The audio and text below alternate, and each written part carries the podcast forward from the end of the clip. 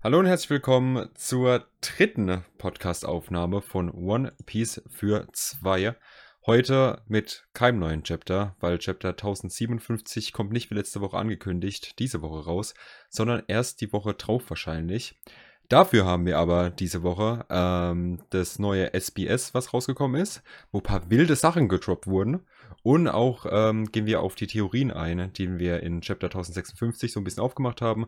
Wahrscheinlich auch über die drei Inseln, was es da aktuell zur Phase ist, ähm, wo wir aktuell stehen.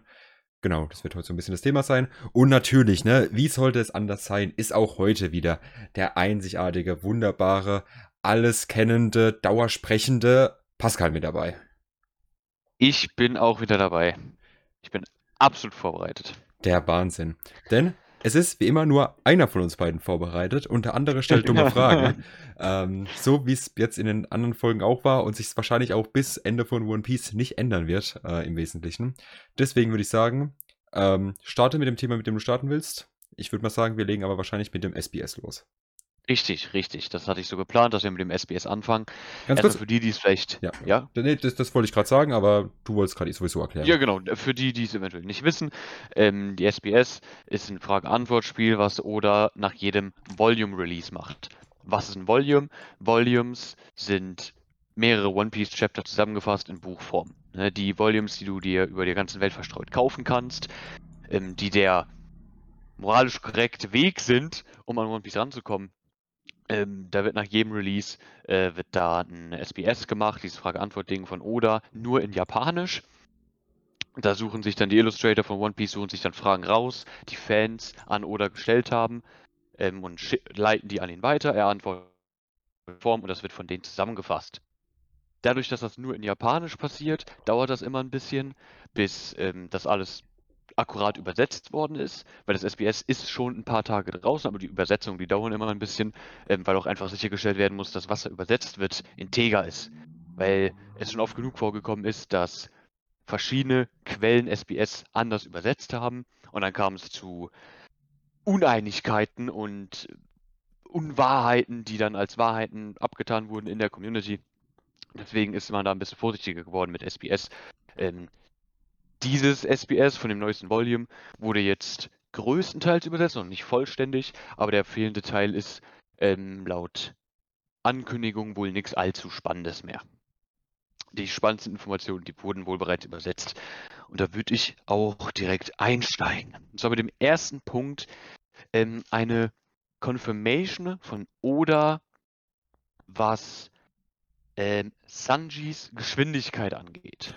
Ja, wir hatten ja auf Onigashima in, äh, während dem Raid hatten wir ja den Fight Sanji vs. Queen am Ende. Den Sanji ja astrein und eindeutig gewonnen hat. Mhm. Wer sich daran erinnert, es gab ja diese eine Szene, in der Queen gerade präsentiert hatte, dass er alle Kräfte von Sanjis Siblings und seine, die die äh, Germatech ermöglichen, selber nutzen kann. Die Stärke und den ausfahrbaren Arm, ähm, die, das Sparkling, das Unsichtbarwerden, das konnte er alles verwenden.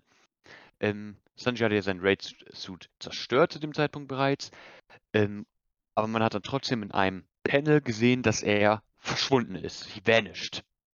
Ähm, und da war einfach nicht sicher, wie das passiert ist. Man hat, wir hatten zwei Möglichkeiten. Entweder, dass die Kräfte, die Sanji durch den Gamma-Suit bekommen hat, dieses Unsichtbarwerden, dass, da, dass er da jetzt auch genetisch zu erwacht ist, dass er den Suit nicht mehr braucht, um unsichtbar zu werden. Das, das, das, Oder, die, die, die Theorie also besteht aktuell, oder kommst du da gleich dazu, dass er sich einfach unsichtbar machen kann? da komme ich gleich zu. Okay. Ähm, die andere Möglichkeit war eben, dass er einfach eine so hohe Geschwindigkeit erreicht hat, dass er für das gewöhnliche Auge unsichtbar erscheint. Dass er wirklich einfach und auch dieses, diesen, diese Geschwindigkeit so konstant halten kann, dass er nicht einfach irgendwo hinfaced und da dann sichtbar ist, sondern wirklich in Anführungszeichen unsichtbar wird, weil er so schnell ist, aber das auf eine konstante Art und Weise, dass man ihn halt für eine Weile dann nicht mehr sieht. Und Oda hat jetzt bestätigt, dass er sich nicht einfach unsichtbar machen kann. Das ist etwas, das konnte er nur durch die Germatech. Der Feed, dass sogar Queen, ein Second-Tier-Commander von Kaido, gedacht hat, dass Sanji sich unsichtbar machen kann, was in Wahrheit aber einfach nur aufgrund seiner hohen Geschwindigkeit so gewirkt hat. Was bedeutet das overall? Wir haben nicht allzu viele Geschwindigkeitsfeeds in der Story, weil Geschwindigkeit einfach nicht der größte Knackpunkt ist. Es ist natürlich wichtig, aber nicht so das Merkmal, woran du die, Compet die Compatibility von einem Charakter ausmachst. Mhm. Nach Einschätzungen allerdings müssen wir davon ausgehen aktuell, dass Sanji möglicherweise sogar die schnellste, jetzt nur Geschwindigkeit, die schnellste Person während dem kompletten Raid war, so noch über Ruffy und Kaido. Was pure Speed angeht. Man kann Argumente dafür finden, dass Kaido und Ruffy noch schneller sind. Man kann aber auch welche für Sanji finden jetzt. Das ist einfach sehr beeindruckend. Ja, der Mann ist wirklich jetzt auch von Oda confirmed insanely fast, was eben das Future Matchup gegen Kizaru in die. Ah, da wird ja schon seit Jahren drüber spekuliert, dass Sanji mal gegen Kizaru fightet und hier jetzt die Bestätigung, dass es Geschwindigkeit ist, was Sanji so hervorgehoben hat. Ähm, das lenkt dann nochmal ein bisschen in die richtige Richtung. Ja, weil dazu nämlich, ähm, weil wir haben jetzt quasi zum, zu allem im One Piece ja irgendeine Art von Ranking. Wir haben ja ein Stärke-Ranking, wir haben ja allgemein Bounty einfach, was so die overall Genau. Präsenz in der Welt und sowas angeht. Und ähm, jetzt zum Thema Geschwindigkeit hätte ich es halt auch einfach gesagt, da ist zum Beispiel einfach Kizaru, so der, der Typ einfach so schnell ist wie Licht. So Ja. wa- wahrscheinlich so mit das schnellste Ding in One Piece sein wird. Ähm, was, was, was, ist, was so die Geschwindigkeit angeht. Und jetzt, da wir halt wissen, dass Sanji auch ultimativ schnell ist, so, ist halt sick. Das ist sehr interessant zu wissen, ja. Weil es auch wieder schon halt, wie gesagt, wie du gerade gesagt hast, halt Foreshadowing ist auf das, was halt noch kommen wird. Und ähm, wir hatten es ja auch schon mal äh, privat drüber, so wer gegen wen quasi am Ende fighten wird und wie dieses Endbattle Genau. aussehen wird. Ja. Und da ist das einfach eine, eine, Affirmation, dass das sehr gut sein kann, dass Kizaru und Sanji da irgendwann mal aneinander geraten. Ja, ja. Genau, machen wir direkt weiter. Die nächste Info, ähm, da kann ich ein bisschen drauf eingehen, die SBS-Fragen, die sind nicht immer ganz ähm, ernsthaft. Ja, die Antworten auch nicht. Oder hat er auch oft Spaß mit den Fragen und den Antworten. Und ein Fan hat Oda jetzt beim letzten Volume Release die Frage gestellt, hey, wie ist denn Namis Nummer? Wie kann ich die denn mal anschreiben? Und Oda hat tatsächlich geantwortet auf diese Frage. Das wollt- wollte ich natürlich kaum vor, vorenthalten. Ja? Mhm. Ist ja klar. Verständlich, ja. Das ist, wenn jemand mitschreiben will. Achtung, ich schreibe mit. Stifte und Papier jetzt raus. Ja, Ich habe es mir natürlich auch aufgeschrieben. ja. Das ist nämlich die 7373 Mhm. slash 73 73 73. Okay, ja. Da, da hat, also das war's, Ja. da hat oder aber die Warnung gegeben, das wird mit einem normalen Mobiltelefon wird das natürlich nix. Ja, die Dinger Man- gibt's in der One Man braucht eine. Teleschnecke wahrscheinlich. Man braucht natürlich eine Teleschnecke. Wichtig. Das heißt, wenn irgendwer da draußen eine Teleschnecke hat, dann könnt ihr jetzt versuchen, Nami unter dieser Nummer zu erreichen. Keine Garantie, dass er rangeht natürlich. Und Oda hat auch gewarnt, dass es sehr gut sein kann, da das ja keine geschützte Verbindung ist, dass Sanji euch dann zu Hause besuchen wird Und nicht tötet. und wahrscheinlich mindestens dich einschüchtern wird. Aber wer das Risiko eingehen will, bitteschön. Aber Ja. mal, sind wir mal jetzt ganz ehrlich, ne? Ich würde Ja. mir gern von Sanji ins Gesicht treten lassen. Da bist du wahrscheinlich nicht alleine, ja. Ja. Da Ne? bist du, nee, da bist du sogar ziemlich sicher nicht alleine. Da bin ich ziemlich sicher nicht alleine. Gut, Also wer eine Teleschnecke hat zu Hause, go for it. anrufen und am besten, ich schreibe auch noch meine Nummer in die Beschreibung rein, mich auch noch anrufen, weil ich hätte gern auch eine. Alles klar. So, der nächste Punkt ist wieder ein bisschen ernster. Ähm, da geht es nämlich um die Backstory, ein bisschen um die Backstory von Raizo und Fukurokujo.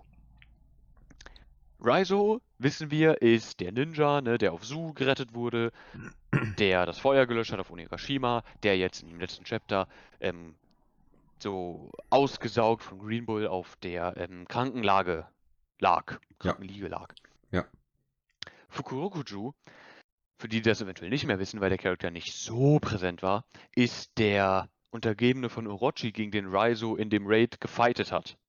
Es gab, also gab ja diesen Fight zwischen den beiden, wo die sich beide in Paralyse-Jutsu ähm, gefangen haben und beide sich geweigert haben, dieses Paralyse-Jutsu aufzuheben und Fukurokuju dann vor Raizo verbrannt ist. Den Mhm. Fans ist aber auch aufgefallen, hey, die beiden, also natürlich ist Fukurokuju der Untergebene von Orochi, aber da zwischen den beiden, das ist irgendwie sowas Persönliches. Die können sich irgendwie persönlich nicht leiden. Oder was denn da los? Dann hat Oda gesagt, das ist eine Backstory gewesen, die er eigentlich vorhatte, im Manga in der Ken-Story auch einzubauen, aber eigentlich äh, einfach zeitlich nicht mehr dazu gekommen ist. Mhm. Weil es da- er hat sich da nicht mehr angeboten, hat nicht mehr reingepasst. Deswegen hat er die uns jetzt im SBS gegeben.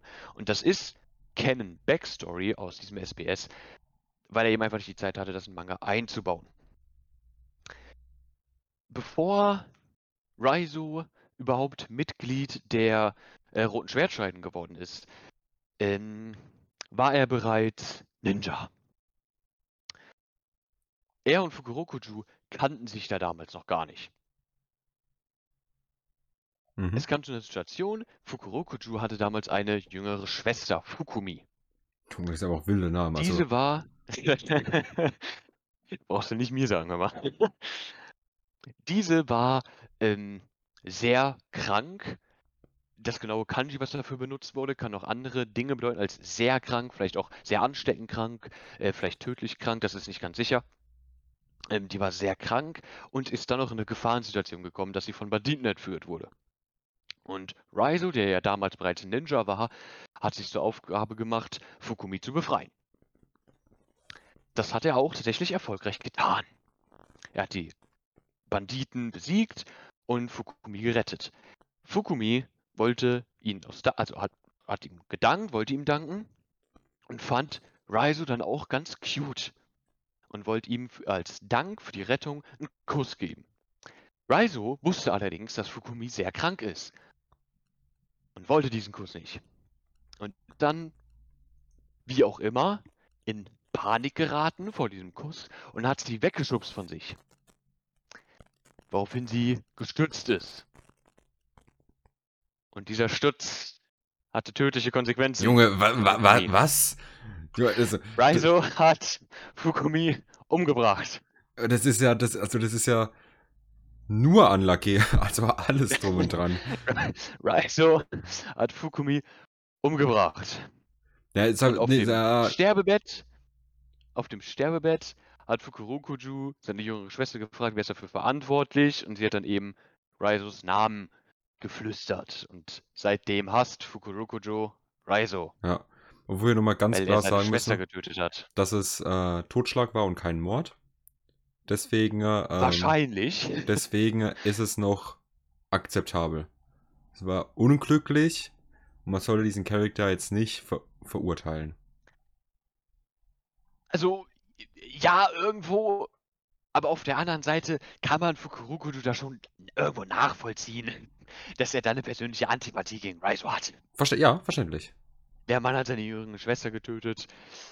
Jetzt hat er tatsächlich im Fight auch noch Fukurokuju getötet. Der Mann ist einfach auf einer Killing Spree, was die Familie angeht. Ja, Ja, der wird Piratenkönig. ist eine interessante Backstory. ist auch eine mit mehr Tod als Oda, also wahrscheinlich nötig hätte einzubauen, aber ist Canon. Ähm, und so ist die Antipathie von äh, Fukurokuju gegenüber Raizo entstanden. Ja. Nur mal ganz kurz zum Thema Tod in One Piece, ne? Bis jetzt hatten Ja. wir nur einen Main Character tot, oder? Also ich, jetzt, ich rede jetzt nicht von Antagonisten, also von Protagonistenseite. Großartig. Also klar, wir hatten jetzt sowas wie ähm, hier den, den Sugai, der sich an die Luft gesprengt hat. Und noch hier und da Genau, mal. Pedro. Ja, genau, und noch hier und da noch ein paar Characters, die sich äh, sacrificed haben für die Menge. So, aber jetzt so von den großen Leuten hatten wir es eigentlich jetzt nur Ace, der gestorben ist. Oder vergesse ich gerade jemand? Also du kannst da Whitebeard theoretisch mit reinzählen, wenn Ah, du ja, das true, willst. ja, ja, okay, Whitebeard, ja, ja.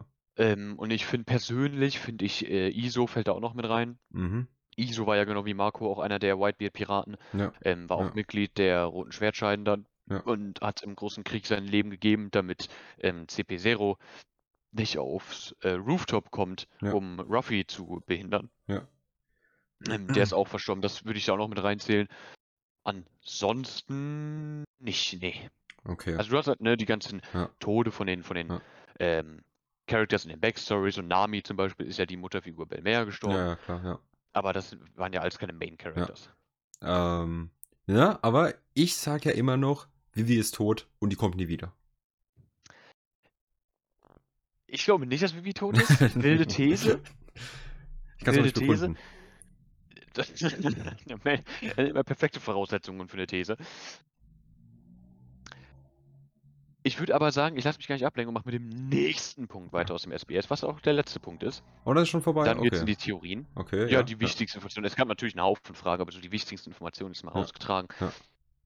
Ähm, und zwar die ähm, äh, Confirmation, wie Orochis Power funktioniert. Orochi ist ja der ähm, unrechtmäßige Shogun von Wano geworden, nach Odins Tod, und hat Wano übernommen und in den Ruin getrieben, komplett ruiniert. Und er hatte ja die Teufelsfrucht, die mystische, ja, mystische Teufelsfrucht, die Yamato no Orochi-Frucht gegessen. Die basically Hydra-Frucht. Ähm, da hat man ja diese eine Szene im Anime sehr gut gesehen, wo er äh, seine, seine Frucht ein, quasi seine Hydra-Köpfe wechseln lässt, ähm, um Hyuri einzuschüchtern. Ja. Und da war, schon als diese Frucht revealed wurde, kam die Theorie auf, hey, Orochi hat wahrscheinlich mehrere Leben, dass du jeden dieser Köpfe abtrennen musst, um ihn zu töten. Ja. Es war aber einfach nicht sicher, äh, wie viele Köpfe abgetrennt werden müssen. Der, ah, der Anfang dieser Theorie wurde bestätigt, als Kaido während dem Raid, als der Raid begonnen hat, ähm, Orochi selber den Kopf abgeschnitten hat. Da wussten viele, okay, der Mann wird wieder aufstehen ähm, mit einem Leben weniger, mit einem Kopf, in Anführungszeichen, weniger. Dann hatte er den Run-In mit den ganzen äh, Samurai während dem Raid, wo einige, nicht alle ähm, von, den, von den roten Schwertscheiden, ähm, ihm den Kopf abgeschnitten haben. Und da war einfach nicht sicher, okay, wie viele Köpfe müssen dem Mann abgeschnitten werden. Ja. Weil in seiner Transformation hat er sieben Köpfe. Und da sind dann die Leute davon ausgegangen, dass man ihm siebenmal den Kopf abschneiden muss, um ihn zu töten. Es aber so hat oder jetzt bestätigt, dass er diese sieben Köpfe aus der Transformation hat als Leben und dann noch seinen eigenen quasi. Also muss man achtmal seinen Kopf abschneiden, um ihn zu töten. Was die Bestätigung dafür ist, dass am Ende, als ähm, Denjiro Hiyori vor ihm gerettet hat und ihm dann nochmal den Kopf abgeschnitten hat, das war das achte Mal. Das heißt, wir haben bestätigt, dass Orochi definitiv von Denjiro getötet worden ist. Okay. Da einfach als Aufklärung, wie Orochis Kräfte funktionieren, weil das eben nicht ganz sicher war. Plus die Confirmation, dass der Mann tot ist, ist auch ganz nice, um ehrlich zu sein. Ja. Das ist true. Ja, das waren die Infos aus dem SBS. Wir gehen über zu Theorien, Spekulationen. Von der letzten, Ähnliches. vom letzten Chapter jetzt. Ähm, auch. Okay, Ja, auch. Okay, ja. Ja. auch ja. Ähm, eine Sache, die ich, äh, der erste Punkt, den ich mir aufgeschrieben habe, Pluton. Mhm. Wir hatten in dem Chapter selber, hatten wir die, ähm, in dem letzten äh, Chapter 1056, Crossguild, hatten wir die Interaktion von den Strohhutbanden mit Ruffy, wo sie ihn auf Pluton angesprochen haben und er gemeint hat, hey, ich brauche Pluton überhaupt gar nicht. Und wir sind dann in der Folge selber, ähm, sind wir darauf eingegangen, dass das jetzt Pluton erstmal aus der Story rausnimmt. Worauf wir aber nicht mehr eingegangen sind, ist, wie man Pluton wieder in die Story zurückbekommt. Mhm. Weil es ist ja immer noch eine Ernst Weapon, die definitiv eine Rolle spielen wird in der Geschichte. Wir haben aber überhaupt gar nicht darüber geredet, wie. Ja, vor allem, es ist halt immer noch so ultra krass, weil man weiß, okay, es ist ein riesen Kriegsschiff so, aber wie riesig ist es? Wie sieht es aus? Was kann es? Warum, warum ist es so krass? Ich meine, von diesem Ding wissen wir ja legit seit dem Timeskip, so, oder noch früher? Davor, Ja. wir haben in Alabaster haben wir von Pluton gelernt. Stimmt, an Alabaster sogar schon. Also wirklich seit Chapter 300, 400 oder sowas in die Richtung. Also wirklich schon. Alabaster war sogar noch. Ich Echt? glaube im 200er Bereich. Boah, krass, okay. Meine Ja, ich. also echt schon ewig. Sehr, sehr, sehr, sehr lange. Damals hat uns Crocodile ähm, die Info gegeben, dass Pluton eben dieses, diese Ancient Weapon ist, dieses Kriegsschiff, was dazu in der Lage ist, ganze Inseln mit Leichtigkeit auszulöschen. Ja. Wie kann man jetzt, wo die Strohhüte oder einfacher halber Ruffy gesagt hat, dass er kein Interesse daran hat, wie kannst du diese Waffe, dieses Kriegsschiff wieder in die Story zurückholen? Eine Theorie, die da aufgekommen ist, ist natürlich der finale Krieg, dass die Engine Weapon dafür eventuell benötigt wird. Und wer die einsetzen würde, ist Momo. Momo ist ja in der Lage, wie wir auf Su schon gesehen haben, Sunisha, den riesen Elefanten, auf dem es steht, äh, zu befehligen.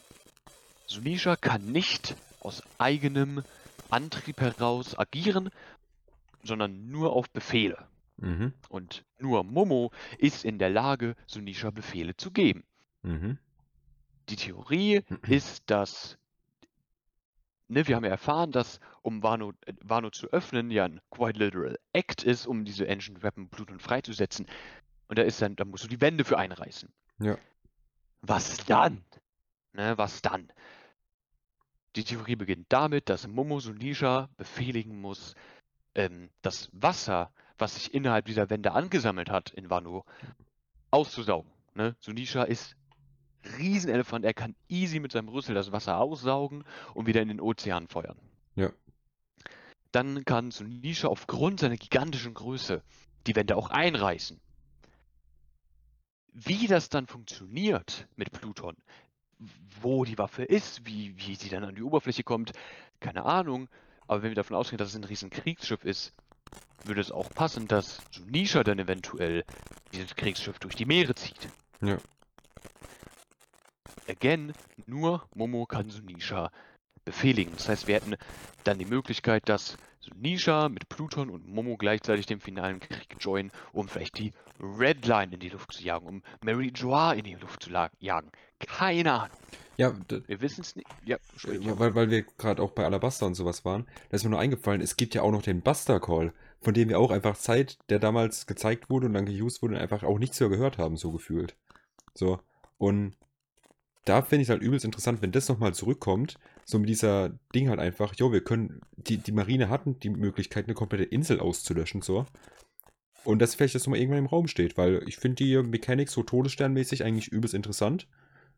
Und die hat man schon lange nicht mehr gehört. Das ist ja richtig, da muss man aber Gerechtfertigung für finden.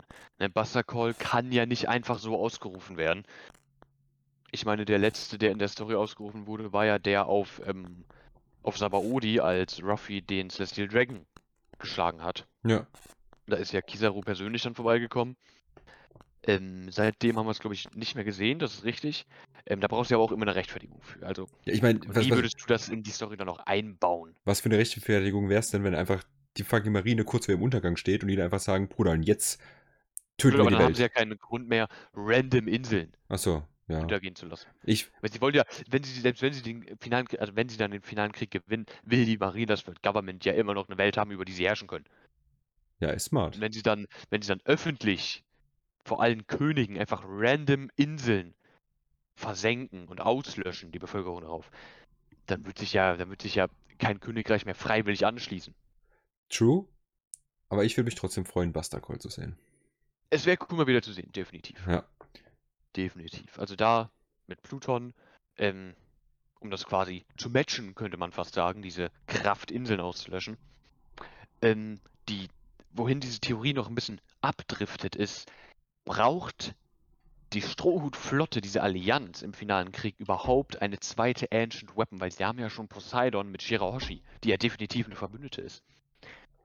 Braucht diese Allianz noch eine zweite Ancient Weapon? Brauchen wir Pluton, wenn wir Frankie schon haben, der laut der nach einigen Theorien die Blueprints für Pluton sowieso sich gemerkt hat, memorized hat?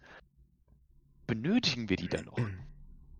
Und Ja. da denken einige, dass die Engine Weapon Pluton in Blackbeards Hände fallen wird. Oh. Blackbeards komplettes Ziel ist es ja, so viel Chaos in der Welt anzurichten wie möglich. Das hat er ja auch auf Marineford, hat er das ja sogar verkündet. Let Chaos serve the world. Er ist nur auf Chaos und Zerstörung aus. Und wenn Blackbeard seine Hände an Pluton kriegen würde, dann könnte er und seine Fraktion nochmal ein sehr großer Player im finalen Krieg werden. Das ist true. Aber da ist ja dann auch übelst interessant, da wir ja wissen, ne, dass äh, Frankie die, die Pläne hat. Er natürlich auch weiß, wie das Schiff, also wenn wir jetzt davon ausgehen, dass er die hatte und auch sie sich gemerkt hat und alles, ähm, der dann auch weiß, wie das Schiff funktioniert, wie das Schiff aufgebaut ist und alles. Und dadurch halt auch einfach die Weak Spots dann kennt. Und das wäre natürlich dann wieder auch ein Game Changer in der Story quasi, wo man dann sagen könnte, alles klar, die Stroh Strohhüte haben als einzige Person noch jemand, der weiß, wie das funktioniert. Genau, weil die Theorie geht auf Frankie bezogen weiter, dass er dann eine ähm, Pluton 2.0 quasi entwirft, als Countermeasure zu der Pluton, die Blackbeard verwendet. Ja. Mega interessante Theorie.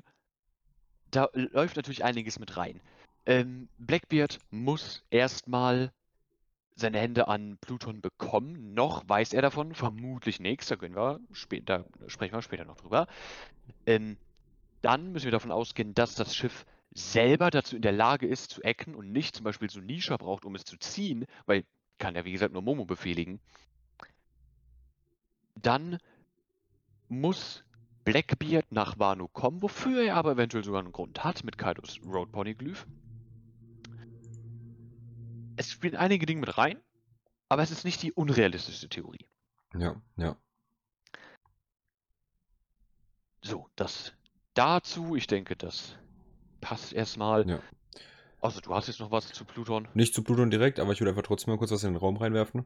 Und zwar den Charakter, auf den ich mich immer noch am meisten freue und es halt wirklich, glaube ich, seit der, Charakter das erste Mal erwähnt wurde. Es ist immer noch fucking Vegapunk. Ich bin ja so hyped, diesen Charakter zu sehen und ihn einfach mal live in Aktion zu sehen, wie der actet. Es wird, es wird mich satisfying. Ja, Vegapunk ist natürlich ein komplett eigenes Ding, was Theorien und Spekulationen angeht. Ja. Dazu Bei dann auch wir ja immer noch, dass, dass, dass, dass wenn Vegapunk auftritt, dass wir von ihm die Erklärung bekommen, wie und was Teufelsfrüchte eigentlich sind. Was die sind, wie sie funktionieren und so weiter. Ähm, aber ja, da, da kannst du eine komplette Folge drüber machen über den Mann. Junge, auf geht's. Nächstes Thema, ähm, Karibu. Wir hatten ja direkt ein Panel nach diesem Gespräch der Strohhüte in Chapter 1056 hatten wir ja Karibu, der diesem Gespräch gelauscht hat und dann gesagt hat, oh, hier geht es über Pluton, Engine Weapon, übel interessant. Und hat er gesagt, a certain someone would love to hear about this. Und wir sind dann überhaupt gar nicht mehr angegangen, wer wir denn denken, wer dieser certain someone ist. Mhm. Und da ist dann eben die Frage, wer denkst du ähm, befehligt Karibu? Unter wem denkst du arbeitet Karibu? Unter wem hat er zuletzt gearbeitet? Also Soweit wir wissen, unter keinem. Wo, haben wir den Charakter nochmal kennengelernt? Also wo kam der? Wir haben ihn im Sabadori-Archipelago kennengelernt. Ja. Ähm, er wollte Mitglied der Strohhüte werden, als die Fake-Strohhut-Bande auf Sabaody dieses Casting gemacht hat. Ja, stimmt. Das ja. ist dann aber aufgeflogen. Er ist ja dann auf dem Strohhutschiff, hat er sich ja dann versteckt, ist dann mit nach Fishman Island, hat da noch ein bisschen Unfug angerichtet und nach Fishman Island hat er sogar eine eigene kleine Cover-Story bekommen. Ja. Wo dann erklärt wurde, wie er auf Wano Kuni gelandet ist. Ja. Aber mh, wem er dient, da haben wir noch gar nichts zu erfahren. Hm. Also, es muss ja einer von den Big Playern sein. Gehe jetzt mal davon aus. So, und es wird niemand sein, der jetzt auf Wano war und aktiv gefeitet hat, I guess. Ich könnte mir ja richtig gut vorstellen, dass er halt einfach für Bucky arbeitet. Weil in diese Gang eigentlich ganz gut reinpassen würde, so vom Charakter, so allgemein einfach gesehen. Ähm, ansonsten weiß ich nicht. Eigentlich fällt mir nur Bucky wirklich ein mit seiner Gang. Okay, das ist interessant, weil ich halt Buggy und seine Cross-Guild, wie man ja inzwischen sagen muss, ähm, halte ich für unrealistisch tatsächlich. Einfach weil ich nicht den Vibe bekomme, dass Buggy mit der Cross-Guild auf einer Engine Weapon aus ist. Weil es, also Karibu hat ja schon das Wissen von Poseidon und hat die Info wahrscheinlich auch an seinen Übergebenen weitergetragen. Und ich kann mir einfach nicht vorstellen, dass Buggy Interesse an den Ancient Weapons hat. Er will ja einfach nur, er will ja keinen offenen Krieg führen. Buggy, dafür ist er ja viel zu ängstlich. Er stolpert ja immer wieder in diese machtvolleren Positionen Mhm. ähm, und greift diese, diese Chancen, die er findet, um sie zu seinem Nutzen zu machen. Aber aktiv eine Ancient Weapon suchen, traue ich ihm nicht zu. Ich denke eher, dass Caribou für Blackbeard tatsächlich arbeitet. Aber das, das ist, ist es nicht ein bisschen weit, also, keine Ahnung, wenn er, wenn er sich in Strohhüten anschließen will, dann ist auch nicht der nächste Step, dass man dann sagt, alles klar, und jetzt gehe ich zu Blackbeard. Also er wollte sich ja den Strohhüten nie anschließen, um Verbündeter zu werden, sondern um das Kopfgeld einzustreichen. Ja, Er wollte ja nie wirklich Mitglied der Strohhutbande werden. Er wollte sie ja von Anfang an als, ähm, also ne, er wollte ihnen von Anfang an dienen, um sie dann zu betrügen, um sie dann zu hintergehen. ja. Ja, aber warum sage ich das? Wir wissen von Blackbeard, dass er, ähm, dass er se- seine Flotte zehn Main-Schiffe hat. Mit den Ten Titanic Captains. Wir wissen aber nicht, wer der zehnte Kapitän ist. Was eventuell Caribou sein könnte. Da gibt es noch andere Kandidaten für, aber das ist eine Possibility. Blackbeard hat definitiv Interesse an den Ancient Weapons in der Welt. Er will die Welt zerstören. Beste Mittel dafür sind die Ancient Weapons. Blackbeard ist wahrscheinlich der Einzige mit einem gesteigerten Interesse daran, die Welt zu zerstören und dafür ist Pluton das einfachste Mittel. Ja. Ich denke, Blackbeard ist hier die wahrscheinlichste Option, weil Blackbeard auch realistisch gesehen jemand ist, der einfach mal Menschen dazu beauftragt, Informationen über alle möglichen Dinge herauszufinden. Und vielleicht war dieser, dieser Rekrutierungsprozess derselbe wie mit Gecko Moria, der gesagt hat, hey, entweder du arbeitest für mich oder ich bringe dich um und klau dir deine Logia-Frucht, weil Logias immer noch sehr wertvoll sind. Ja. Wir haben nicht allzu viele Anhaltspunkte, aber ich denke, Blackbeard ist da die wahrscheinlichste Option. Es kann Nächster gut, Punkt. Kann gut sein. Nächster Punkt, den ich mir aufgeschrieben Ja. habe, ist äh, ein bisschen was Kleineres, äh, was ich nur mal erwähnen wollte. Und zwar haben wir in dem Chapter, ähm, haben ja Law, Kid und Ruffy ähm, ausgemacht, wer in welche Richtung segelt. Und dann haben wir von Law, haben wir eine kleine Map gesehen. Mhm. mit dem Kompass, mit Wano und den drei Inseln, ähm, wo die drei äh, Kompasse dann jeweils hin zeigen. Und diese Map ist tatsächlich nach Oda-Manie eins zu eins akkurat mit sämtlichen geografischen Informationen zu der One Piece-Welt, die wir davor bekommen haben. Es Wie- gab am Anfang gab es ein bisschen Verwirrung, weil wenn man, wenn ich jetzt sage, die One Piece-Welt, Ja. und ihr euch die vorstellt, dann denken die meisten erstmal an dieses Bild, was im Anime gezeigt wurde, mit der Red Line, die von Norden nach Westen geht, und der Grand Line, die von Süden nach Norden geht. Ja, Also genau, quasi die, ja. die Grand Line, die dieses Äquator-Äquivalent in der One Piece-Welt ist. Und hast du verschiedene Und dann Blues da noch nebendran. Richtig. North Blue, East Blue, South Blue, West Blue. Damals war aber schon das Problem, dass ja der North Blue nicht wirklich im Norden lag, sondern im Nordosten Mhm. der Welt. Ja. Und da kam jetzt einfach, ähm, haben sich die geografischen Spezialisten hingesetzt und haben die Welt, diese, diese Kugel, die damals eingeblendet wurde im Anime, gedreht, dass Norden wirklich, die, der, der North Blue wirklich oben ist, dann verläuft die Red Line und die Grand Line nicht mehr auf dieser schönen Variante, dass die Grand Line wirklich Ja. der Äquator ist, sondern ein bisschen schräg über die Welt. Dafür passen die verschiedenen Seas, die verschiedenen Blues Mhm. und die Map, die Lore gezeigt hat, passt dann. Dat, der Kompass hat nicht nach Norden gezeigt, was ja für den Menschen am einfachsten zu verstehen ist. Ja. Ähm, aber wenn du das, was Lore gezeigt hat, nach Norden ausrichtest und das dann mit der gedrehten Weltkugel vergleichst, dann passt das perfekt überein. Ja. Und das einfach, ist einfach schön, diese ähm, Consistency von Oda da zu sehen, wie viel Arbeit wirklich und Gedanken er auch in die Welt steckt, dass das akkurat bleibt. Finde ich Ja. sehr beeindruckend. Ja, ich guck, mach mir gerade nochmal das Bild hier auf. Moment, das kam. Äh, na. Ah ja, genau, hier. Ja. Ja.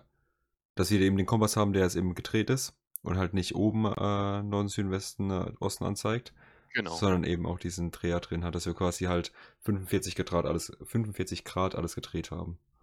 Ja, Ja, ja. ja sehr schön. Finde ich einfach, finde ich einfach nice so. Ja. Ähm, ein Punkt, der von dir angesprochen wurde, Ha!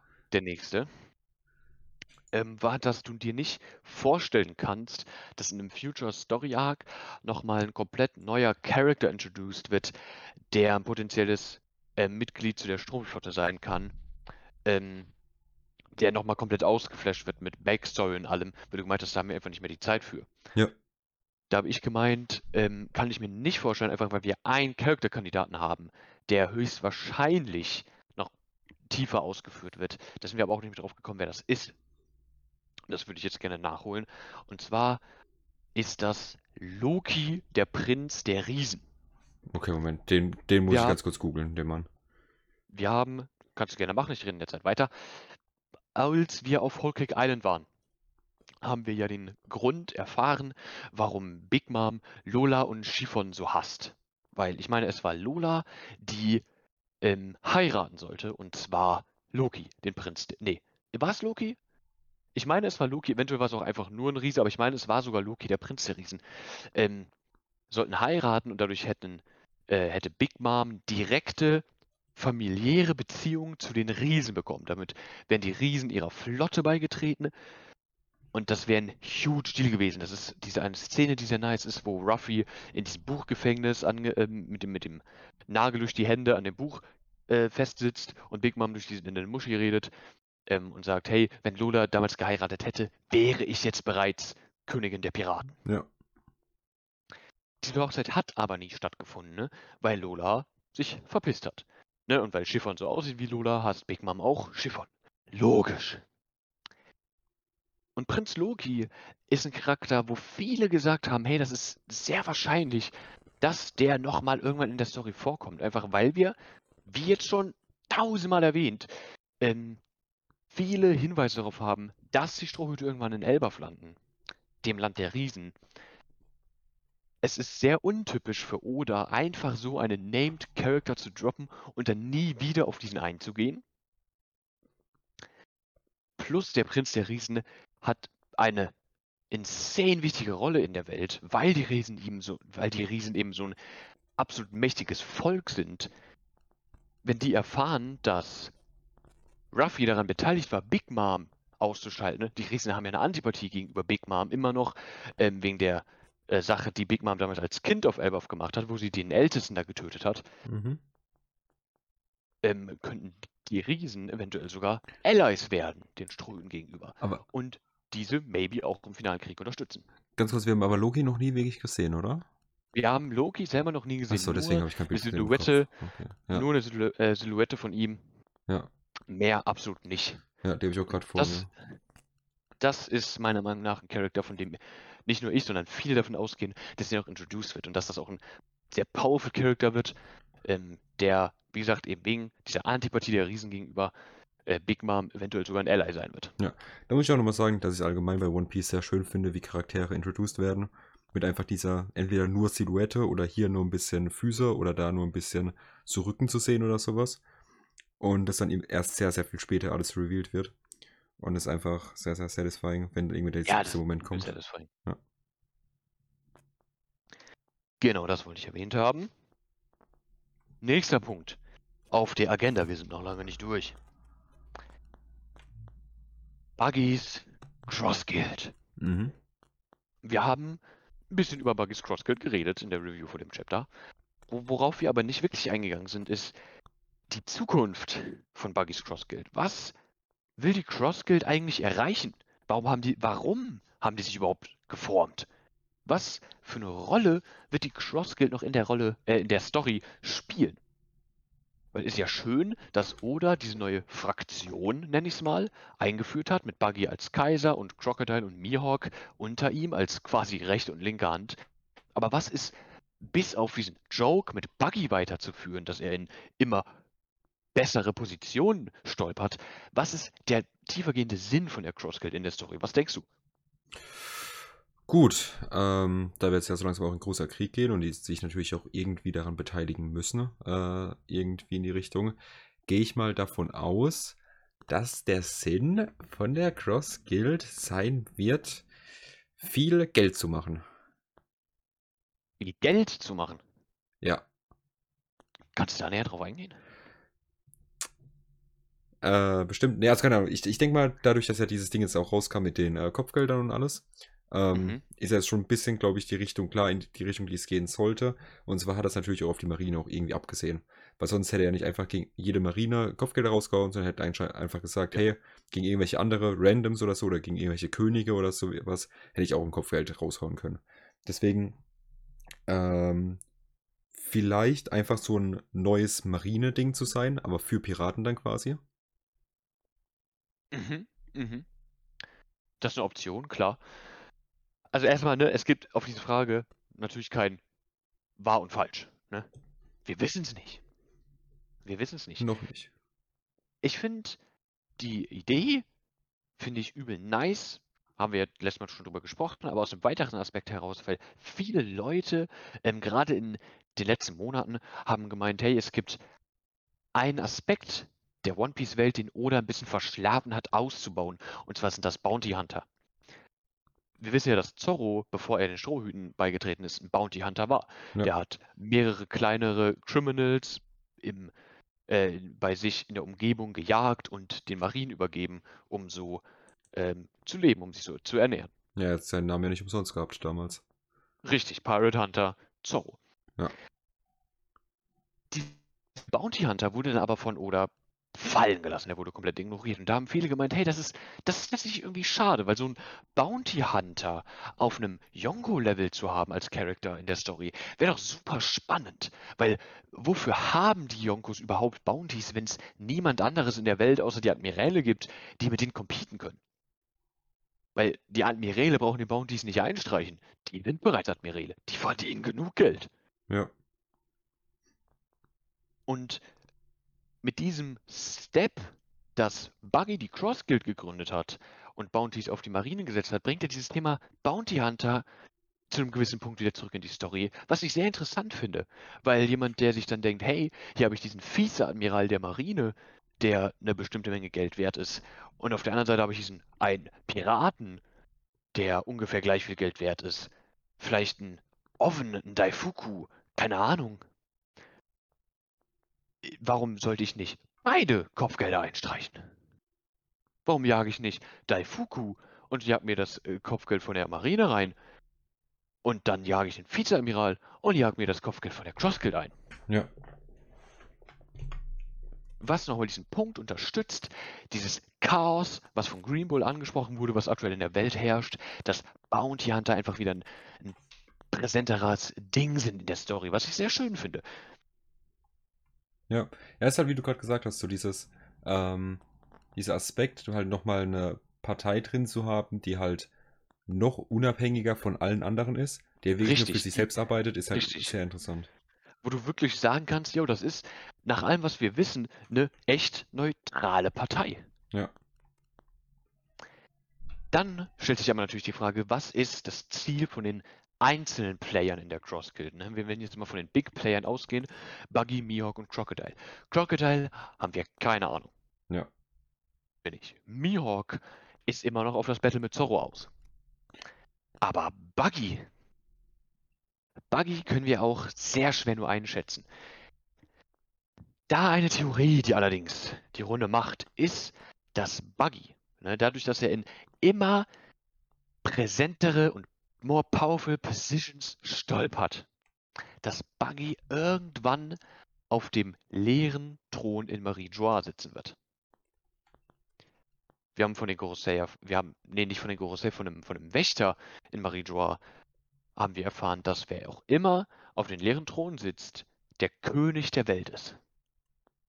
Dann haben wir später erfahren, dass zu dem, nur zu dem Wissen von den Gorosei, kein anderer weiß davon, Imu auf dem leeren Thron sitzt. Ja.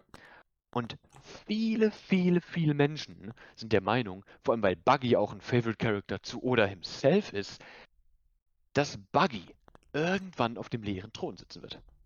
Oh, dann ist es ja krass.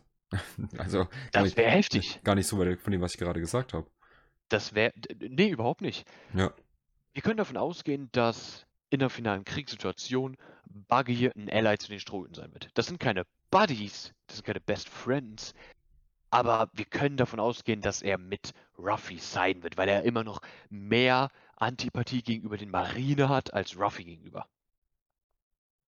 Und da dann kannst du nicht easy, aber kannst du eine Situation erzeugen, die dazu führt, dass, Ruff, dass Buggy auf diesem Thron sitzt und dann nicht für immer, nicht für mehrere Chapter, aber vielleicht einfach für kurze Zeit der König der Welt ist.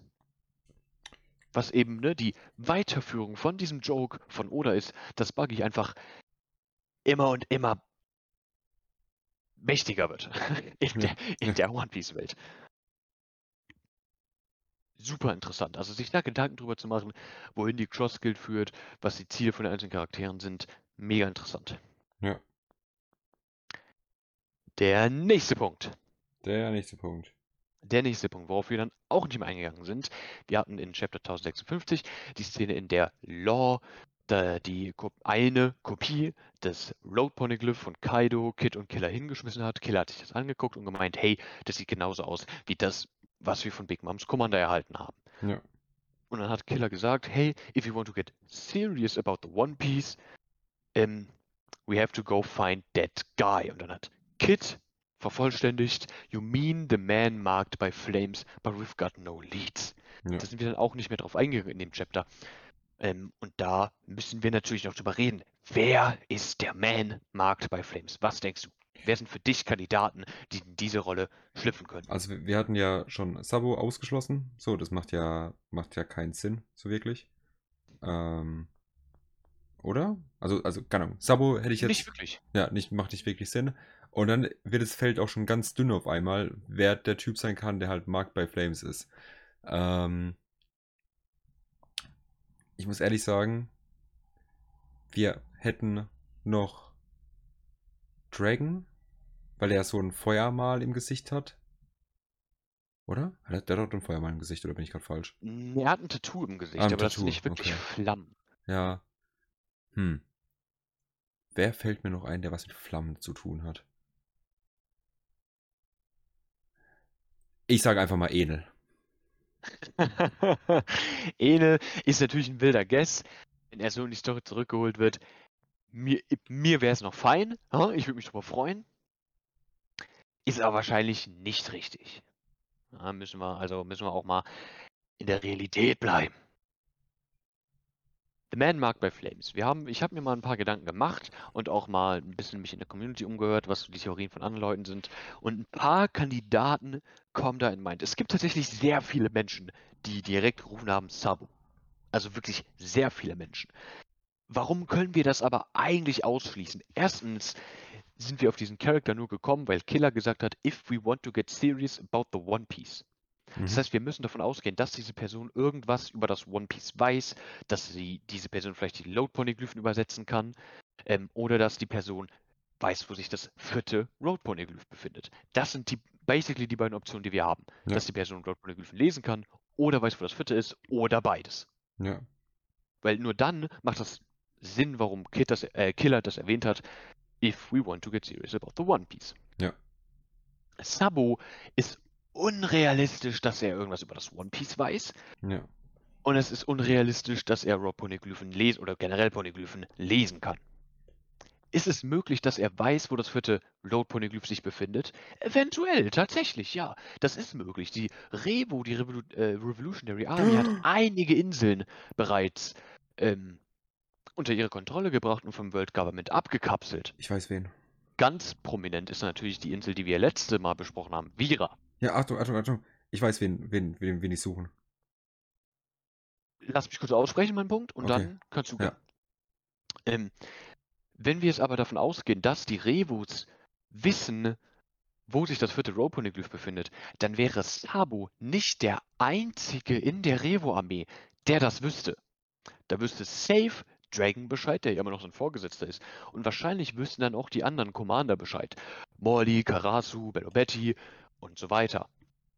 So wie sich das angehört hat bei Killer und Kid, ist es wirklich so diese eine Person, die ihnen da weiterhelfen kann. Wenn mehrere Mitglieder der Revo-Armee wüssten, wo sich dieses vierte Royal Poneglyph befindet, dann gäbe es keinen Grund zu sagen, The Man Marked by Flames. Dann gäbe es keinen Grund, nur auf Sabo anzuspielen. Deswegen können wir Sabo eigentlich ausschließen. Jetzt mach du gerne deinen Punkt. Wen, wer ist dir eingefallen? Bruder, Safe Call Marco. Marco. Der Typ ist ein fucking Phönix, so natürlich hat er was mit Flammen zu tun. Okay, okay, interessant. Und er ist mit Blackbeard, äh, mit, mit, Blackbeard, mit äh, Roger getravelt. So. Äh, nee, Moment. Nee. Mit war, das war ein Whitebeard. dummer Take, ja, ich habe gerade gemerkt, das hat keinen Sinn gemacht. Aber der ist mit Whitebeard getravelt. Und Der der, Whitebeard und der Typ ist auch giga smart einfach. Er ist giga smart einfach, ja. Und vielleicht hat er was, was wir noch nicht Aber da, können. ver da vergisst du jetzt aber einen Punkt, dass Kid gesagt hat, but we've got no leads. Ja. Also sie haben keine Ahnung, wo sich der Mann aufhält. Und Aber- sie haben literally mit Marco in dem Krieg gefightet. Im welchem Krieg? Auf Unigashima, Marco war ja dabei. Ach so, ja, da ist mal eine Wissenslücke von, von den paar Chaptern, die ich nicht, äh, die ich vielleicht nicht gelesen habe, die, wo ich zwischendrin auch ein bisschen was äh, ausgesetzt habe. Marco hat, Dann vergessen wir den Take am besten. Marco hat zeitweise King und Queen gleichzeitig bekämpft und aufgehalten. Junge, das ist alles was, das muss ich alles noch nachholen. Das wird alles Feier. Ei, ei, ei. Nee, also Marco befindet sich aktuell auch noch auf Wano Kuni. Also da dann zu sagen, we've got no leads, wäre ein bisschen irreführend. Ja. Aber I respect it. I respect Ja. it. Ne, ist begonnen. Ein Take ist dumm, wenn man Theorien aufstellt. Der nächste Charakter, der wa- wahrscheinlich zweitmeist genannte Charakter, ähm, ist Aokiji. Mhm. Aokiji ist einmal der Punkt, we've got no leads, ist durchaus möglich. Wir wissen, dass er sich von der Marine getrennt hat. Er ist jetzt nur noch als Kusan unterwegs. Ähm, zwischenzeitlich hat er mal mit Blackbeard äh, gearbeitet. Was daraus geworden ist, wissen wir nicht. Eventuell ist er, wie vorhin angesprochen, dehnte Titanic Captain. Keine Ahnung. Vielleicht hat er sich von Blackbeard getrennt. Wir wissen es nicht. Wir haben keine Ahnung, wo sich Kusan aktuell in der Story aufhält in der Welt. Markt bei Flames macht Sinn. Er hat an seinem, ich meine, es ist sein rechter Oberkörper, hat er eine Riesennarbe von seinem Fight mit äh, äh, Akainu und sein, ich meine, es ist das linke Bein fehlt komplett. Das ist ihm ja genommen worden von Akainu. Das hat er ja mit einem Eisbein ersetzt. Das heißt, du kannst da sehr easy Parallele ziehen. Man markt bei Flames. Könnte man jetzt sagen, okay, das war aber Magma. Aber der Mann wurde trotzdem verbrannt. Mhm. Na? Dann der letzte Punkt, was kann Kusan über das One Piece wissen? Ist nicht unmöglich tatsächlich. Er hat eine Weile mit Blackbeard zusammengearbeitet. Eventuell hat Blackbeard das Fett Road Poneglyph und eventuell hat Kusan das erfahren. Dann hätten wir den Punkt, dass er weiß, wo sich das fette Road Poneglyph befindet. Gehen wir davon aus, dass Kusan die Road Poneglyphen lesen kann? Eher nicht, nein. Hm. Das halte ich für sehr unrealistisch. Das heißt, der Mann ist eine Option. Der nächste Charakter, der wird schon ein bisschen spezieller. Ja, das ist nämlich, der muss viel zusammenkommen, der muss viel stimmen. Und zwar, halt dich fest, damit wirst auch du nicht rechnen, Doflamingo. Damit habe ich es wirklich nicht gerechnet und ich verstehe auch den Zusammenhang bisher noch nicht. Deswegen lassen mich erklären. Wir wissen, dass Doflamingo gerne mit Aliasen in der Welt arbeitet. Im Untergrund war, war er ja als Joker bekannt. Das heißt, erstmal die Möglichkeit, dass er noch einen anderen Spitznamen in der Welt hat, Man Mark by Flames, ist nicht auszuschließen. Kann gut sein. Nächster Punkt, Markt bei Flames. Wo ist Doflamingo Markt bei Flames? Offensichtlich am Körper nirgends. Aber ein Outfit-Trade, den wir von ihm kennen, ist, dass er immer seine Brille trägt. Wir haben in seinem Flashback haben wir diese eine Szene, falls du dich daran erinnerst, wo er und seine Familie an das Haus gebunden worden sind und das Haus steht in Flammen. Das heißt, er hat da, davon gehen wir aus, Flammschäden davongetragen. Wir haben auch eine Szene in Dressrosa, in der er auf seinem Stuhl sitzt und keine Brille aufhat. Wir sehen aber seine Augen nicht. Wir sehen nur einen Shot, wie er sich die Augen reibt, aber das sieht so aus, als würde er sich nur das eine Auge reiben. Das heißt, wir gehen tatsächlich davon aus, dass Doflamingo auf einem Auge blind ist, dass er nur noch an einem Auge sieht und sein anderes verbrannt ist. Dadurch könnten wir Man Marked by Flames erklären. Doflamingo ist ein insane einflussreicher Mann gewesen. Das heißt, die Possibility, dass er weiß, wo das Road Poneglyph sich befindet, ist definitiv gegeben. Mhm. Können wir davon ausgehen, dass er weiß, wie man die Polyglyphen lesen kann? Können wir tatsächlich auch. Er hat das wahrscheinlich nie an die große Glocke gehangen, aber wir wissen, als er eingesperrt wurde in Impel Down in Level 6, dass er zu äh, Magellan selber gesagt hat, wer dieses Geheimnis der Gorosei der Celestial Dragons rauskommt, wird die Welt im Chaos versinken. Wir wissen, dass du Flamingo und Celestial Dragon hat und viele Kontakte hatte. Das heißt, es ist nicht unmöglich, dass er in der Lage ist, die Poneglyphen zu lesen. Er war nur einfach nie interessiert am One Piece. Er war ja fein damit, der König von Dressrosa zu werden. Das war ja alles für seine persönliche Rache den Menschen gegenüber. Der nächste Punkt, der damit reinspielt, ist der Punkt von Kit, der gesagt hat, we've got no leads. Was sehr gut sein kann, da Doflamingo von Ruffy und Law aus der Story rausgenommen wurde.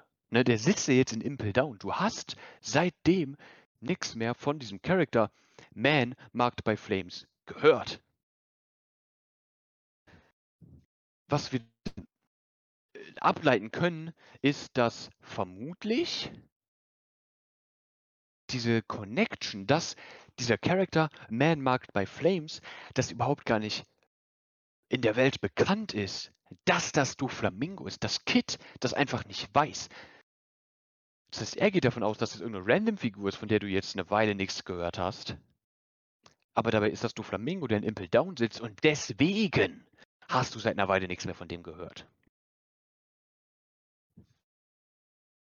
Das würde einmal den Shot erklären, wieso ähm, direkt nachdem das erwähnt wurde, Law gezeigt wurde in dem Panel mit verdunkelten Augen, wie er sich diese Mütze ins Gesicht gezogen hat, weil wir wissen, dass Lord of Flamingo hasst. Das er, ne, also ist ja jedem klar. Was da ebenso mit reinspielt, ist, dass auch bei Doflamingo sich gewünscht wird, dass er wieder in die Story reingebracht wird. Weil Doflamingo auch ein Fan-Favorite Character ist. Wie könntest du Doflamingo wieder in die Story reinbringen, ohne ihn als Loose Cannon in der Welt loszulassen? Zum Beispiel über die Cross Guild, die letzte Chapter etabliert wurde, die ja bereits aus drei ehemaligen Warlords, Buggy, Crocodile und Mihawk, besteht. Eventuell gibt es einen weiteren Impel Down Breach in der Story, in dem Doflamingo befreit wird und sich der Cross Guild anschließt, dann hättest du diesen Character Man Mark bei Flames wieder in der Story und du hättest Doflamingo wieder in der Story. Es ist viel. Aber wenn man sich ein bisschen hier Gedanken drüber macht, kann es sogar sein. True. Vor allem, wie ich diesen Aspekt, den du gerade rausgesagt hast, mit Lore, der seine Augen verdunkelt. So nach dem Motto, er weiß was.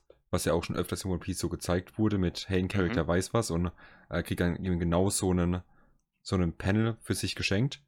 Ähm, würde ja auch übel Sinn machen, ist ja wirklich, weil Lore eigentlich mit der Thematik Doflamingo fertig war und alles und jetzt ist er so, fuck.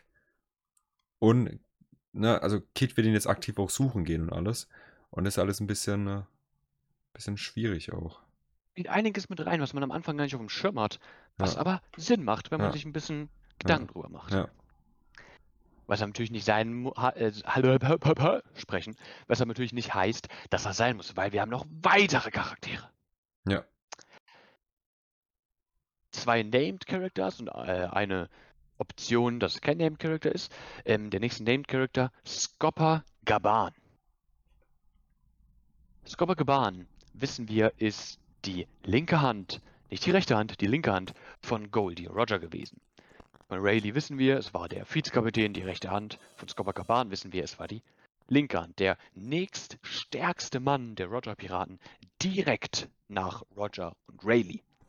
Scopa haben wir bestätigt noch nicht in der Story gesehen, außer in Rogers und Odins Flashback. Wir können allerdings davon ausgehen, dass ein Charakter, wir hatten, bevor der ähm, Marineford War begangen, begonnen, be angefangen hat, ich kann echt nicht reden gerade, haben wir Shots in mehrere Abteile der Welt bekommen, wie die Menschen des alltäglichen Lebens auf den Krieg reagieren.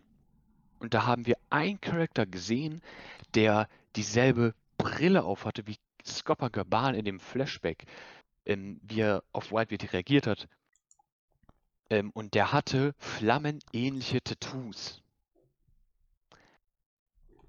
Viel haben wir nicht, womit wir spielen können. Wir können nur davon ausgehen, dass dieser Charakter Scopagaban ist, was eine Theorie in itself ist.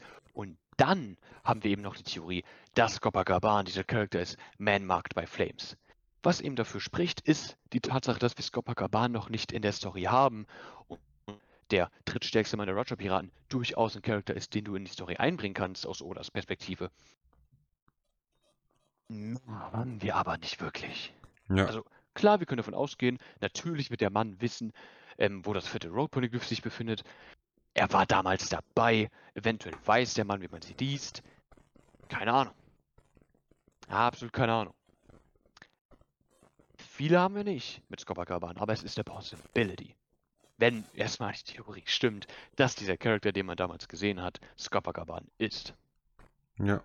Ja, ja. Der nächste und letzte Named Character, der aufgekommen ist, ist ein Charakter, den wir auch, auch schon sehr, sehr lange nicht mehr in der Story gesehen haben, der aber eigentlich eine gewisse Relevanz in der Story haben muss at some point. Und zwar das letzte Mitglied der Verse Generation, Rouge. Rouge war, Moment.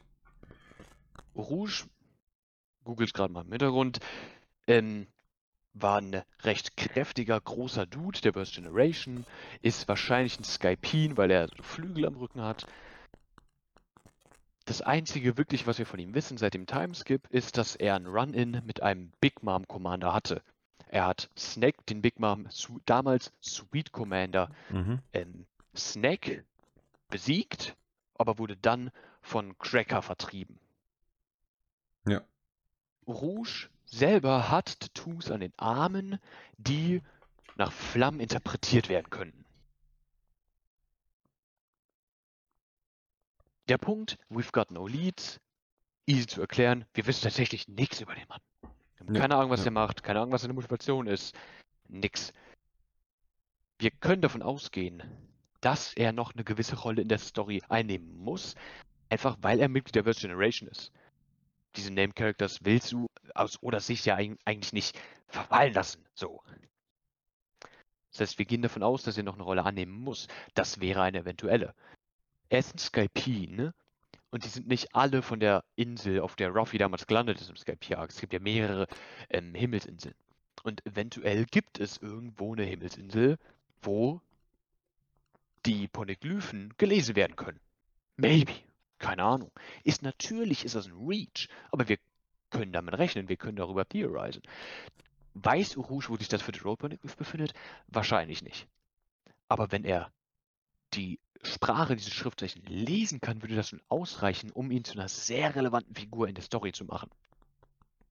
Dadurch könntest du das letzte Mitglied der Verse Generation in die Story holen, von dem wir nicht wissen, was er tut.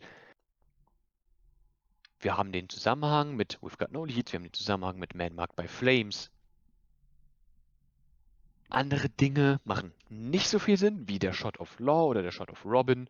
Ähm, warum sollte man ihn The Man Marked by Flames nennen und nicht einfach Rouge, weil sie wissen ja, wer Rouge Ja. ist. Ja.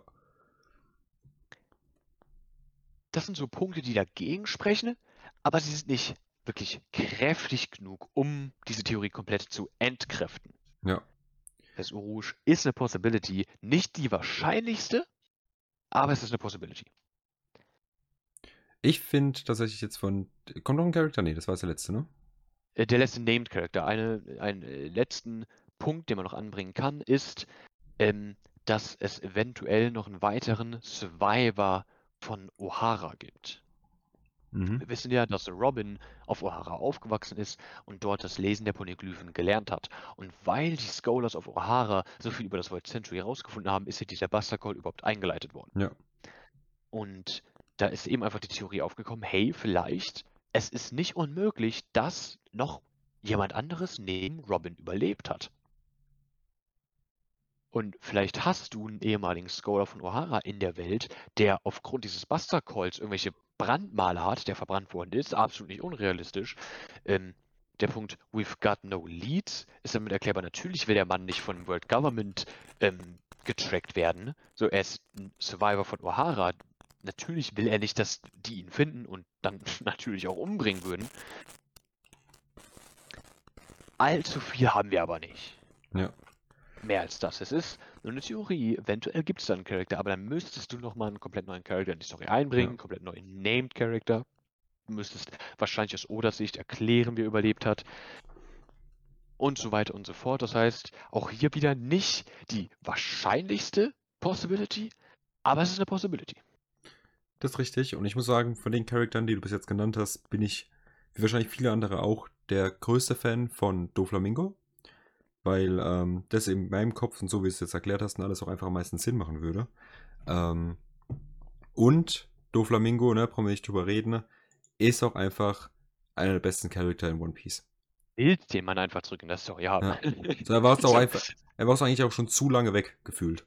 Ja, so cool wie der Charakter ist, willst du fast schon daran glauben, Ja. dass er es ist. Ja. Einfach nur, weil du ihn wiederhaben willst in der Story. Ja. Egal wie, er soll einfach wiederkommen. Da bin ich, also da bin ich komplett bei dir. Ich hatte von all diesen Optionen halte ich Doflamingo für am wahrscheinlichsten. Ähm, danach wahrscheinlich Aokiji, Kusan. Glaube ich, ist auch noch sehr realistisch. Danach fällt es meiner Meinung nach dann schon ab.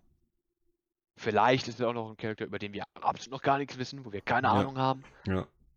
Na, Gibt noch mehr Ideen, aber das sind so die größten Punkte gewesen. Da habe ich jetzt auch noch eine Frage zu.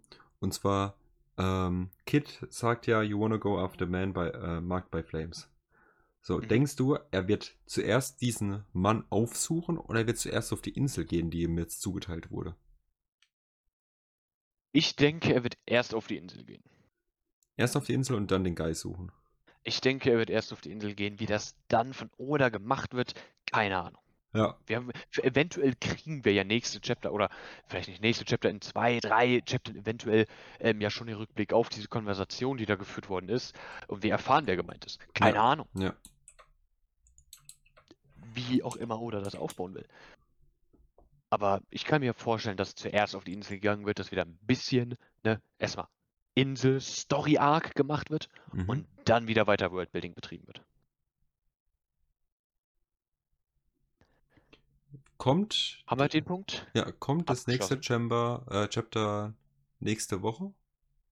Ähm, soll kommen, ja. Diese Woche ist überhaupt nur pausiert, weil ähm, nicht One Piece selber pausiert, sondern das Jump-Magazin generell. Achso, okay, alles klar. Hat meines Wissens nach pausiert. Ja.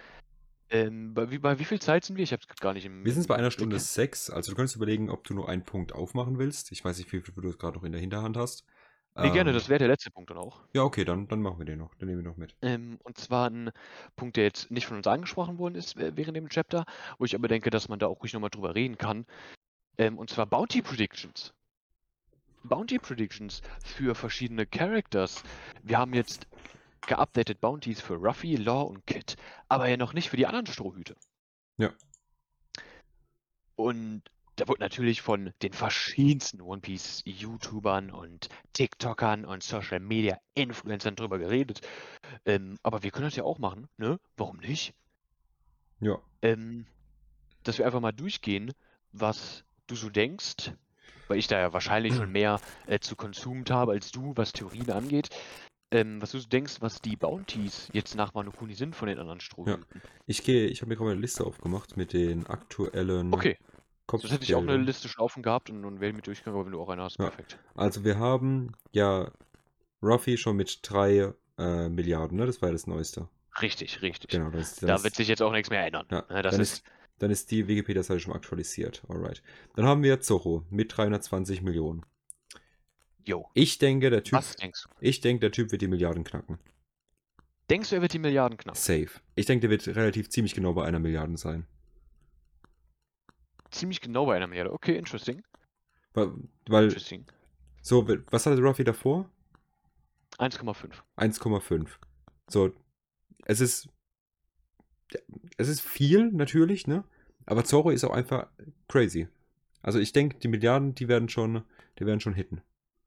Ja, da bist du äh, tatsächlich in der Community noch ein bisschen am Lowballen. Oh, echt? Ähm, ja, weil die meisten äh, sich angucken, wen er besiegt hat, und zwar King. Und King hat ja auch ein Bounty von über einer Billion. Ja. Und da ist dann eben einfach äh, der Punkt, yo, Zorro wird wahrscheinlich über King landen. Das heißt, so die größten Verfechter, die du siehst, ist Ruffys altes Bounty mit 1,5 Mhm. oder irgendwie 1,35 oder sowas. Ja, ja. Siehst du am häufigsten. Ja. Aber da sind, da, da gehen viele davon aus, dass das über eine Billion sein wird. Ja. Oder mindestens eine Billion. So, dann haben wir Nami. Nami ist gerade mal bei 66 Millionen. Aktuell. Jo. Ich denke, die Frau wird einen Riesenstep machen und safe über die äh, halbe, halbe Milliarden gehen.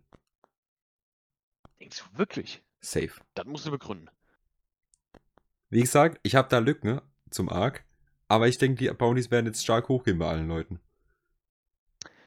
Also wir haben natürlich ähm, auch in der Story bestätigt, die Kopfgelder von ähm, Piraten ein höheres Bounty bekommt. Das funktioniert so auf eine gewisse Art und Weise.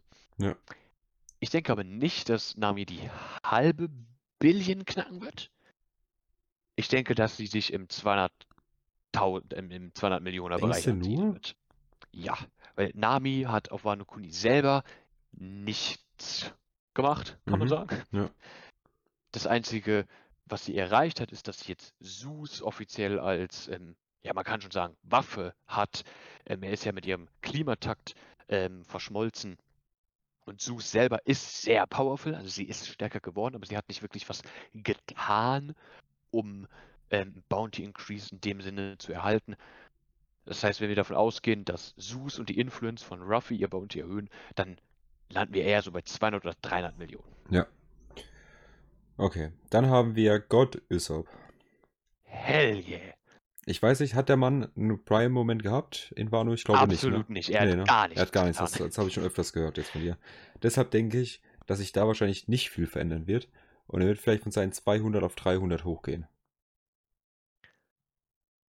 Das kann ich mir auch sehr gut vorstellen. Du hast bei Usopp hast du die beiden Possibilities. Einmal, dass es keinen allzu hohen Increase gibt, weil er eben einfach nichts geleistet hat.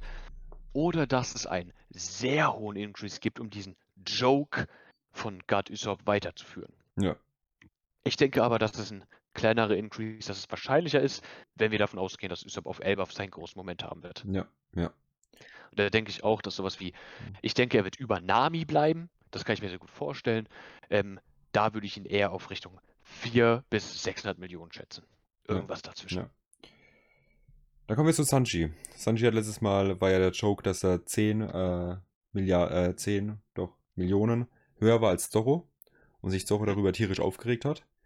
Ähm, wenn wir jetzt davon ausgehen, jetzt, wenn wir bei dir bleiben, dann, dass äh, Zorro wirklich auf die 1,5, 1,6 hochgeht, ähm, wird es Sanji auf keinen Fall erreichen. I guess. Also, Peak wäre wahrscheinlich auch die eine Milliarden, aber halt nicht drüber, I guess. Das denke ich auch. Queen hatte ja auch barely die eine ähm, äh, Billion überschritten. Ja. Die eine Milliarde. Ähm, also wir gehen auch bei Sanji davon aus, dass er bei mindestens eine Milliarde landen wird.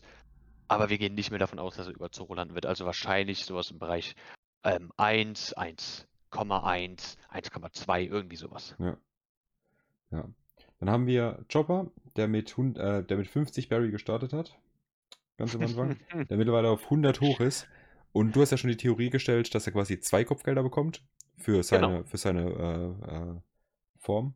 Ähm, für seinen Monster Point einmal, wo er Ja. Queen gebitch-slapped hat Ja. und einmal für seine cute Dr. Tony Tony Chopper Form. ja. Deswegen, dass der, dass der Tony Tony Chopper wird eventuell auf 200 Barry hochgehen. Und das Kopfgeld Mhm. von, von der, äh, von der, äh, hier, Superform-Ding wird 200 Millionen. 200 Millionen denkst du, okay. Ja. ja. Wenn du mir anguckst, wo jetzt die anderen so ungefähr stehen und alles, kommt es dann schon ungefähr hin, I guess. Ja, ich würde, also mit ähm, Tony Tony Chopper Form, wenn wir es Ja. mal so nennen wollen, ähm, 200, eventuell 500, aber so wirklich kein gigantischer Anstieg. Es wird wahrscheinlich irgendwas Kleines bleiben, wenn wir dabei bleiben, dass er eventuell zwei Kopfgelder bekommt. Ähm, und da kann ich mir auch sehr gut vorstellen, dass sein Monster Point Kopfgeld oder ein Serious Kopfgeld, was er bekommt, ähm, kann ich mir sehr gut vorstellen, dass das sogar noch über Usopp landet, einfach weil Chopper was gemacht hat aktiv und auch Ja. X-Drake das aktiv gesehen hat.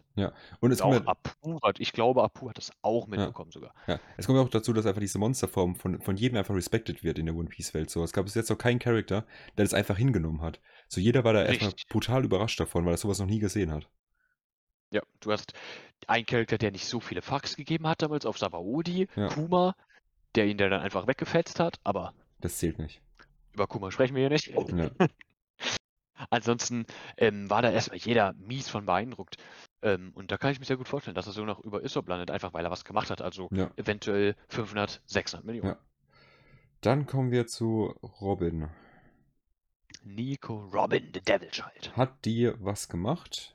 Ja, die hat ähm, Black Maria ausgeschaltet, Mhm. die ja ein Toby Ropo ist. Ja. Und hat dabei eine komplett neue Form bewiesen. Also die hat wirklich eine komplett neue Form an Power-Up gezeigt, die auch sehr beeindruckend aussieht. Äh, da kann sich nur jeder, der den Anime guckt, drauf freuen. Übel nice. Okay, bin ich, bin ich halb drauf, keine Spoiler.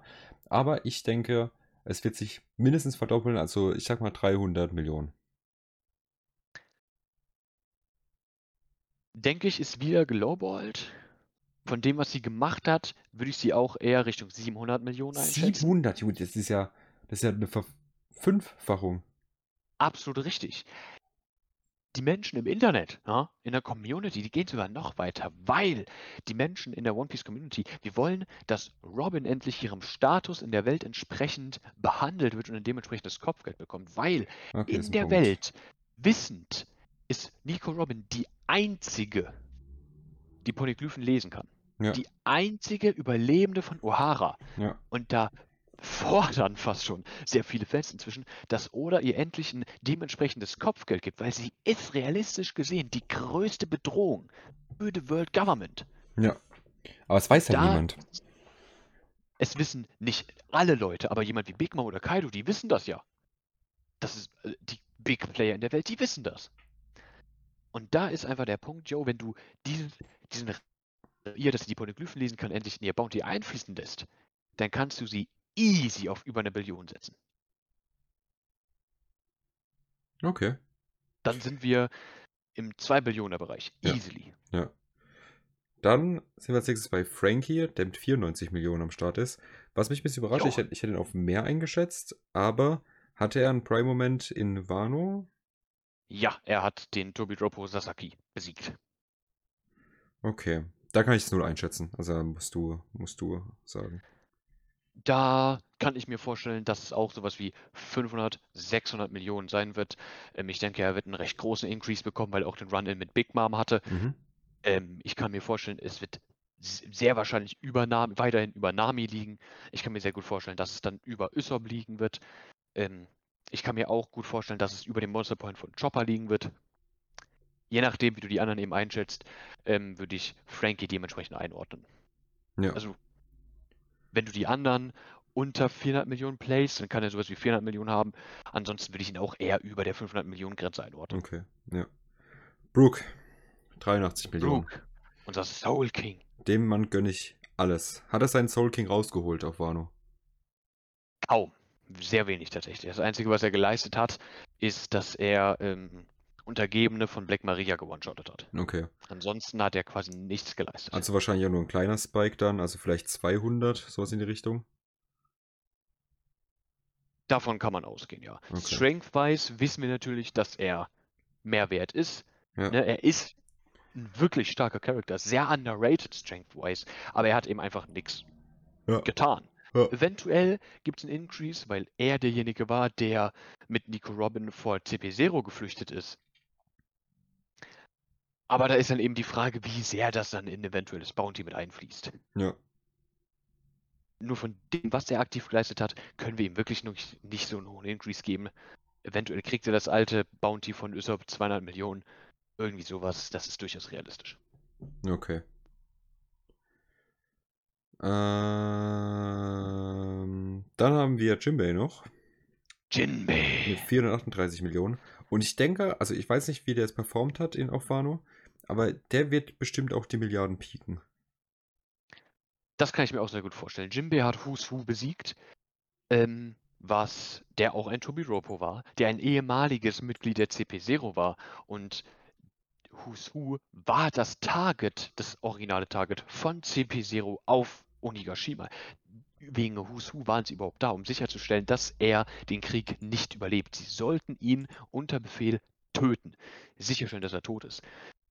Die waren sich so sicher, dass Jinbei aus dem Kleinholz macht, dass sie gesagt haben, hey, wir müssen uns überhaupt keine Sorgen über Who's Who machen. So, guckt euch mal an, gegen wen er fightet.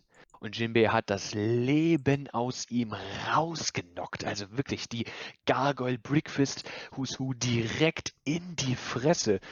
Also da, da müssen wir von der Schädelfraktur ausgehen. mindestens, können davon ausgehen, dass Husu tatsächlich nicht überlebt hat, dass er da von Jinbei umgebracht wurde. Das heißt, wenn wir das mit einberechnen, dass die World Government Husu so auf dem Kicker hatte und den man unbedingt loswerden wollte, können wir auch mit Jinbei easy die eine Milliarde knacken. Ich denke nicht, dass er weiterhin, wie es jetzt aktuell der Fall ist, über Zoro und Sanji landen wird. Das kann ich mir nicht vorstellen, Ja. weil jetzt auch in der Story etabliert worden ist, dass Sanji und Zoro in der Crew stärker sind. Ja. Ähm, aber ich kann mir sehr gut vorstellen, dass er nach Ruffy, Zoro und Sanji das höchste Kopfgeld der Ja, Strohhüte haben ja. Und dann ist natürlich die Frage, denkst du, Yamato bekommt schon Kopfgeld? Ja, die Frage gerade so weiterleiten, denkst du's? Ich gehe davon aus. Ich auch, weil dann wäre sie ja offiziell, offiziell Strohhut-Mitglied, so weißt du, dann wäre es auch in der Welt quasi so ein, so ein Ding, wo jeder dann weiß, hey, die gehört dazu. Ähm, Ja. Wäre doch nochmal ganz schön, an die Reaktionen und alles zu sehen. Denke ich auch. Ich denke aber, dass sie nicht viel bekommen wird. Wenn überhaupt, wird sie die 100 Milliarden, äh, obwohl, sie ist halt, ne? 100 Millionen, nicht Millionen. Ja, ja, sie 100 Millionen, aber sie ist halt mit Kaido, ne? Also, Yamato ist immer noch der Sohn von Kaido. ja, Und Yamato hatte den Run-In mit Green Bull und hat ihn verletzt, obwohl er eine Logia hat. ist halt die Frage, ob das schon reinzählt. In die, Eben. Ja. Eben. Also wenn es mit reinzählt, würde ich sagen, safe so um die 400 rum. Wenn nicht, würde ich schätzen, f- 200. 100 bis 200. Das halte ich für sehr realistisch tatsächlich. Ähm, wenn sie, wenn Yamato einfach nur ein Kopfgeld erhält, aufgrund der Tatsache, dass sie ähm, der Sohn von Kaido ist und den Schroten beigetreten ist, kann ich mir auch vorstellen, 200, 300 Millionen, irgendwie sowas in dem Bereich, wenn da ähm, ihr, ihre Proclamation, ihre, ihre Strength-Beweis gegenüber Green Bull schon mit einberechnet wird, dann befinden wir uns da wahrscheinlich eher im 600, 700 Millionen Bereich. Da kann ich mir sehr gut vorstellen, dass ähm, Yamato nach Jinbei dann das höchste Bounty haben wird. Wenn wir ne, mit Robin davon ausgehen, dass sie ähm, nicht ihrem Wissen entsprechend gewertet wird, ähm, da sind wir offen. Ne, hast du schon sehr gut beschrieben. Ja. Und dann haben wir alle. Dann haben wir alle. Dann wären wir bei sehr Dann viel ich- Kopfgeld. Dann wären wir bei sehr viel Kopfgeld. Dann habe ich auch keine Punkte mehr. Oh, perfekt. Wir haben jetzt auch nur eine Stunde 22 geredet. Das ist ja quasi nichts, wenn man es hochnimmt. Ja, eben. Ha. Genau. Alright. Dann äh, bedanke ich mich auf jeden Fall bei allen Zuhörenden fürs Zuhören. Es war mir immer eine Freude, mit dir über One Piece zu reden. Nächste Woche hoffentlich und wirklich hoffentlich mit einem neuen Chapter. Ich bin hyped, ich bin böse hyped. Ich bin gespannt, was da jetzt kommt, was da erzählt wird. Ähm, genau. Also wir hören euch, ihr hört uns nächste Woche wieder. Vielen Dank fürs Zuhören und auf Wiedersehen. Ich bedanke mich auch fürs Zuhören. Ich liebe es, über One Piece zu reden. Man hört sich. Tschüss. tschüss.